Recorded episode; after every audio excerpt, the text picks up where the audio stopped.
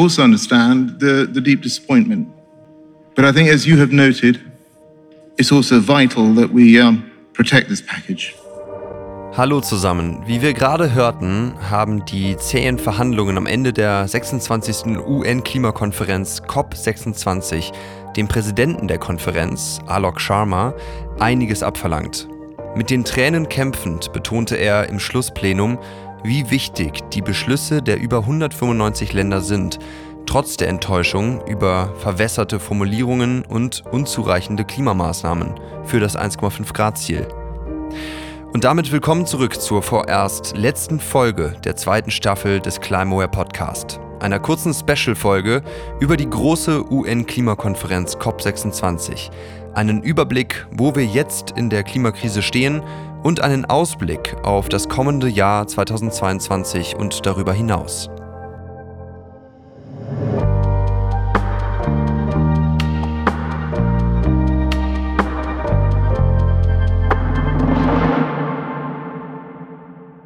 UN-Klimakonferenzen werden als COPs bezeichnet. Conferences of the Parties. Das heißt Konferenzen der Parteien der Klimarahmenkonvention von 1992.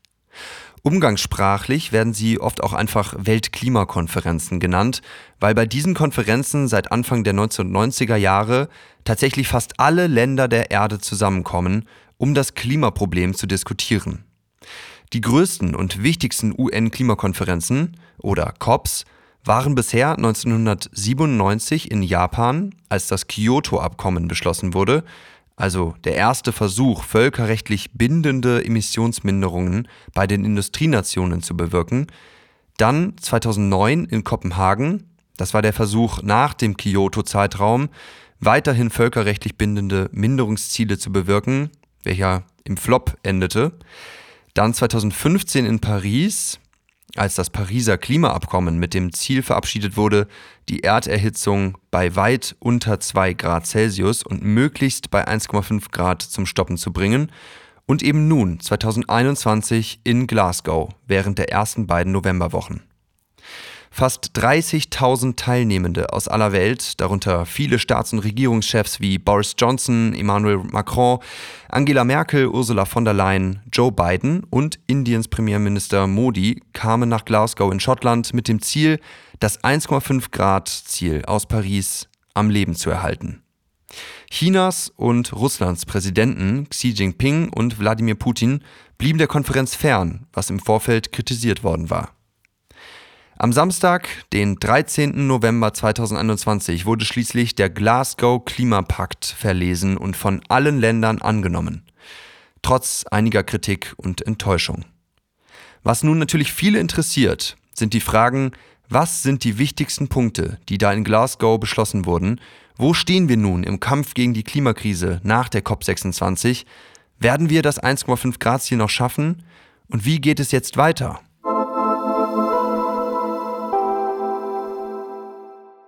Wir werden die wichtigsten fünf Punkte dieser 26. UN-Klimakonferenz in aller Kürze durchgehen.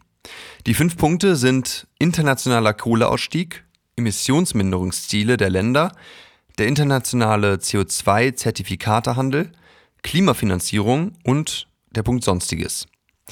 Okay, fangen wir also mit dem ersten Punkt an. Auf der COP26 wurde der internationale Kohleausstieg eingeleitet, wenn auch nur mit den Worten Phase Down of Coal Power statt Phase Out. Viele werten die COP26 als den Anfang vom Ende aller fossilen Energieträger, also auch Öl und Erdgas, wie auch die Beyond Oil and Gas Alliance von knapp zehn Ländern belegt.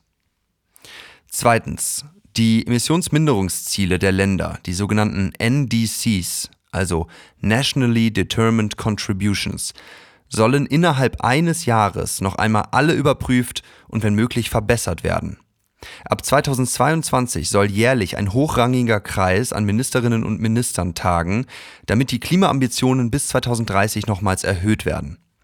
Und um die Minderungsziele der Länder auch genau überprüfen zu können, soll der Bericht des UN-Klimasekretariats künftig jedes Jahr, nicht alle fünf Jahre erscheinen.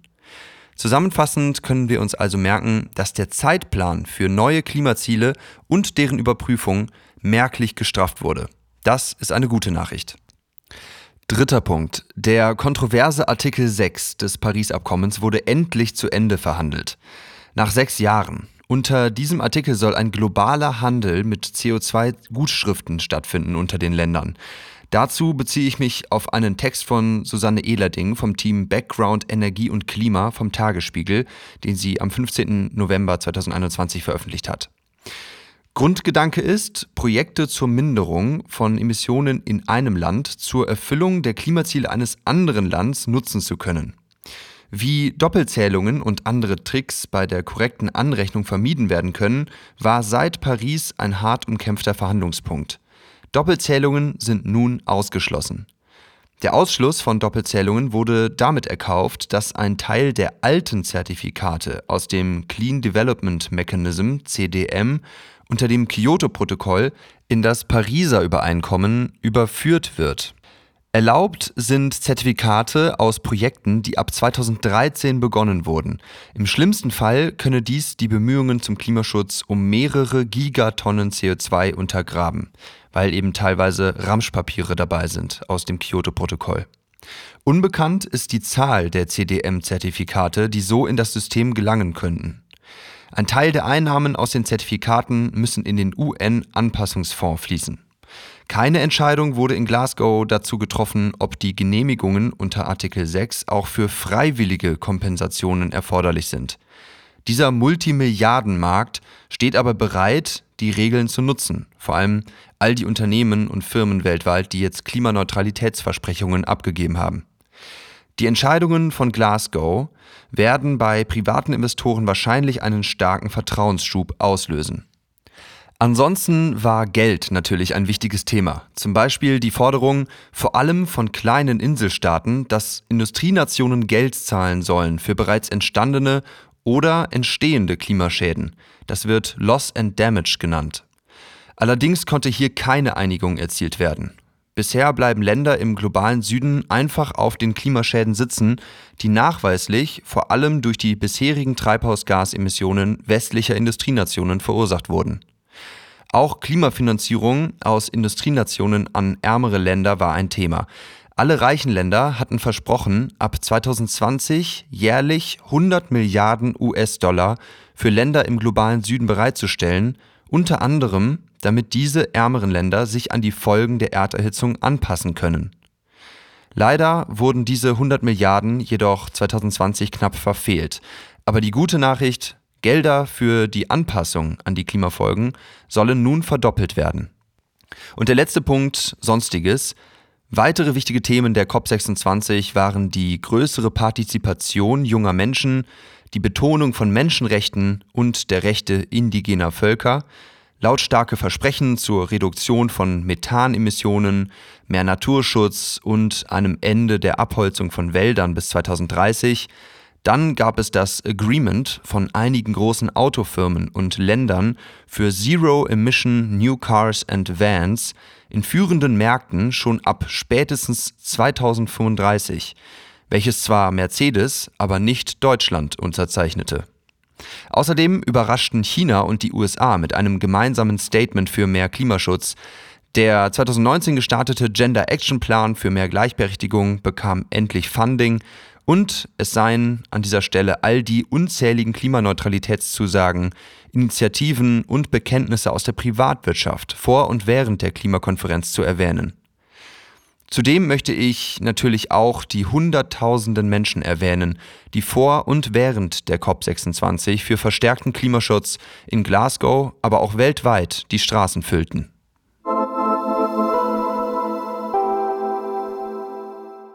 Ganz kurze Werbung, bevor wir besprechen, wo wir denn jetzt in der Klimakrise stehen und wie es weitergeht.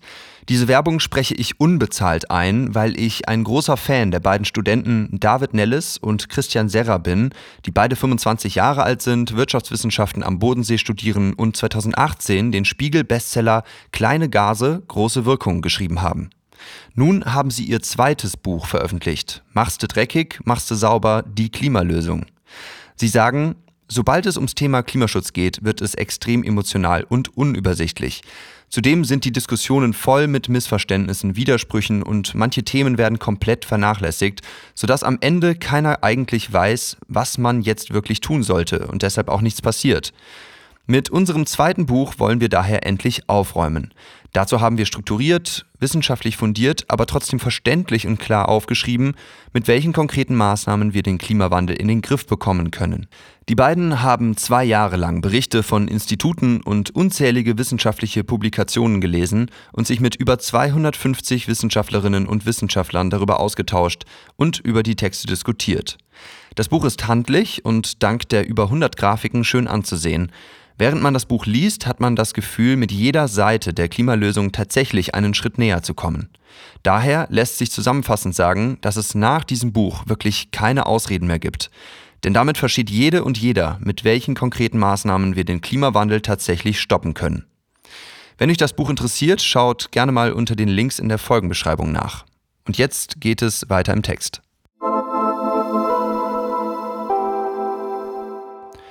Okay, wo stehen wir denn jetzt mit all diesen Ergebnissen der COP26?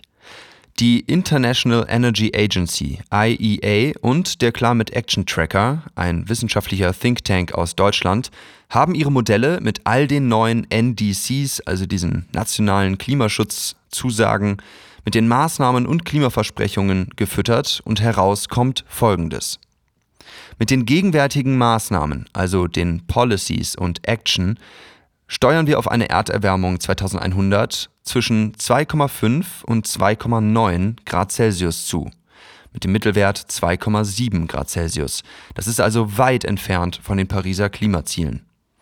Die Klimaschutzversprechungen, also die Ziele der Länder und deren Pledges, würden, wenn sie erfüllt werden, zu einer Erderwärmung von 2,1 Grad Celsius 2100 führen. Auch das ist noch oberhalb der Grenze des Paris-Abkommens von well below 2 degrees Celsius.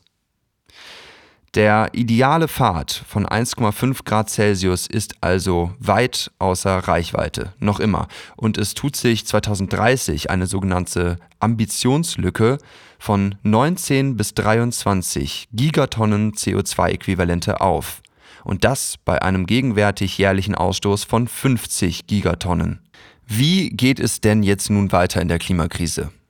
Natürlich hat niemand eine Glaskugel, aber ein paar Dinge stehen fest oder zeichnen sich zumindest ab. Schauen wir erstmal auf die Welt.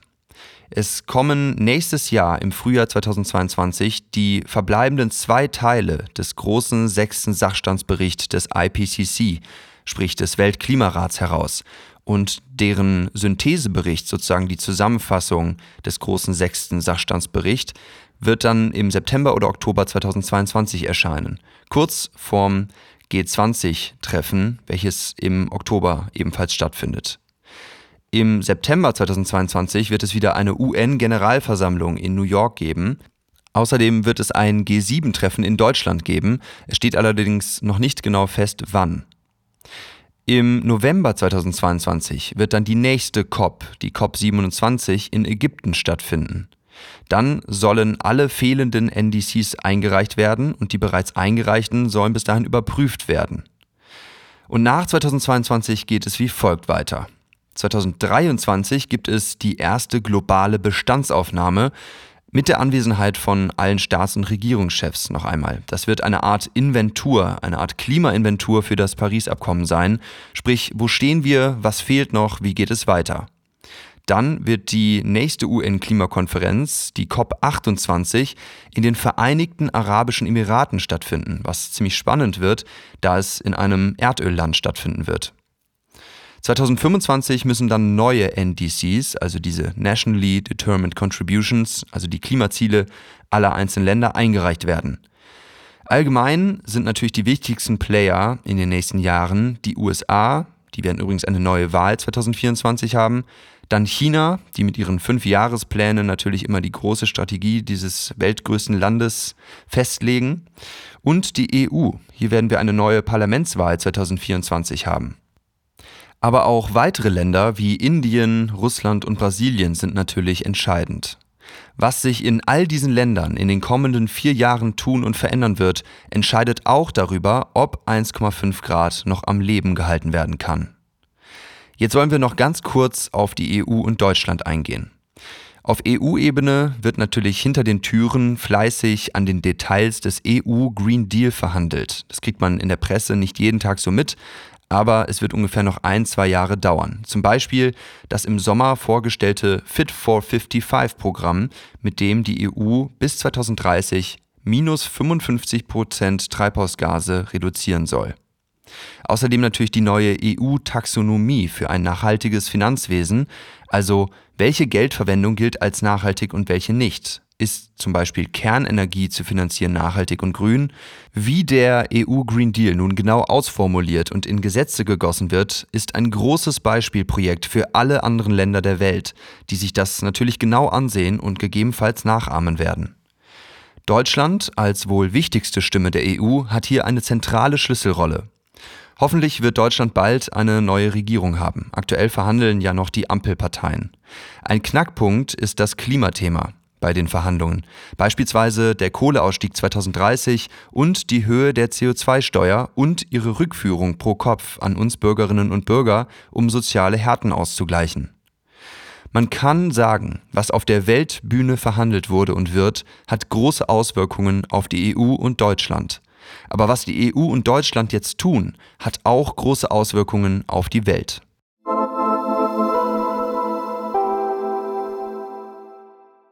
Okay, summa summarum zur Frage, lebt das 1,5 Grad Ziel noch? Ich würde sagen, der Puls wird schwächer, aber die Hoffnung stirbt zuletzt. Die kommenden vier Jahre bis Mitte dieses Jahrzehnts werden bezüglich 1,5 Grad wahrscheinlich alles entscheiden. Wir einzelne Bürgerinnen und Bürger können uns in diesem entscheidenden Jahrzehnt einbringen, und zwar vor allem mit der Frage, was kann ich bewirken? In meinem privaten Leben, aber vor allem auch mit meinem Beruf und politisch. Unser Beruf und unsere politische Stimme, das sind die wirklich großen Hebel, die wir in der Hand halten. Jetzt gilt es, Jetzt oder nie. In 30 Jahren können wir einmal auf diese Zeit, Anfang der 2020er Jahre, zurückschauen und unseren Kindern und Enkelkindern sagen, ja, wir haben alles getan, was in unserer Macht stand. Erster Schritt, vielleicht in die Shownotes schauen und sich das neue Buch Machst du dreckig, machst du sauber, die Klimalösung kaufen. Und damit verabschiedet sich der Climaware Podcast in die Winterpause. Wir werden ganz bestimmt in einigen Monaten mit einem Comeback und einer dritten Staffel wiederkommen. Ich möchte an dieser Stelle einmal all den Interviewgästen danken, die sich für uns wertvolle Zeit genommen haben. Ein besonderer Dank natürlich an OnePod Wonder für die Podcast-Produktion und Schnitt, Whitefield für Web und Social Media, Valerie Helbig-Poschacher für Design und Cover und an das Climaware-Team aus Jan Jöris, Roberta Ahlers und Leopold Schwarzschütte. Und ich danke natürlich euch allen fürs Zuhören, die Unterstützung bisher, eure Nachrichten, das Feedback, die Weiterempfehlungen, die uns wirklich helfen und ganz allgemein für euer Klimaengagement. Ich wünsche euch alles Gute und sage bis bald wieder.